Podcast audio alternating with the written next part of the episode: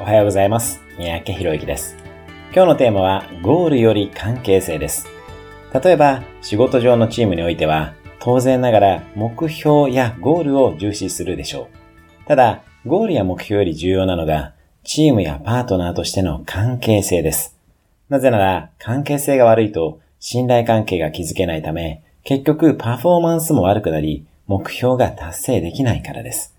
仮に達成できたにせよ、全く楽しくないでしょうし、ゴールには到達しても、パートナーシップやチームが解散、解消してしまうことすらあります。何らかのチームを組む場合や、チーム内、パートナーシップ内で問題が生じた場合には、ゴールの確認だけでなく、関係性の確認をしておきましょう。例えば、お互いに相手の意見を受け入れるなど、自分たちはどういう関係でいるのがベストなのかを話し合っていきます。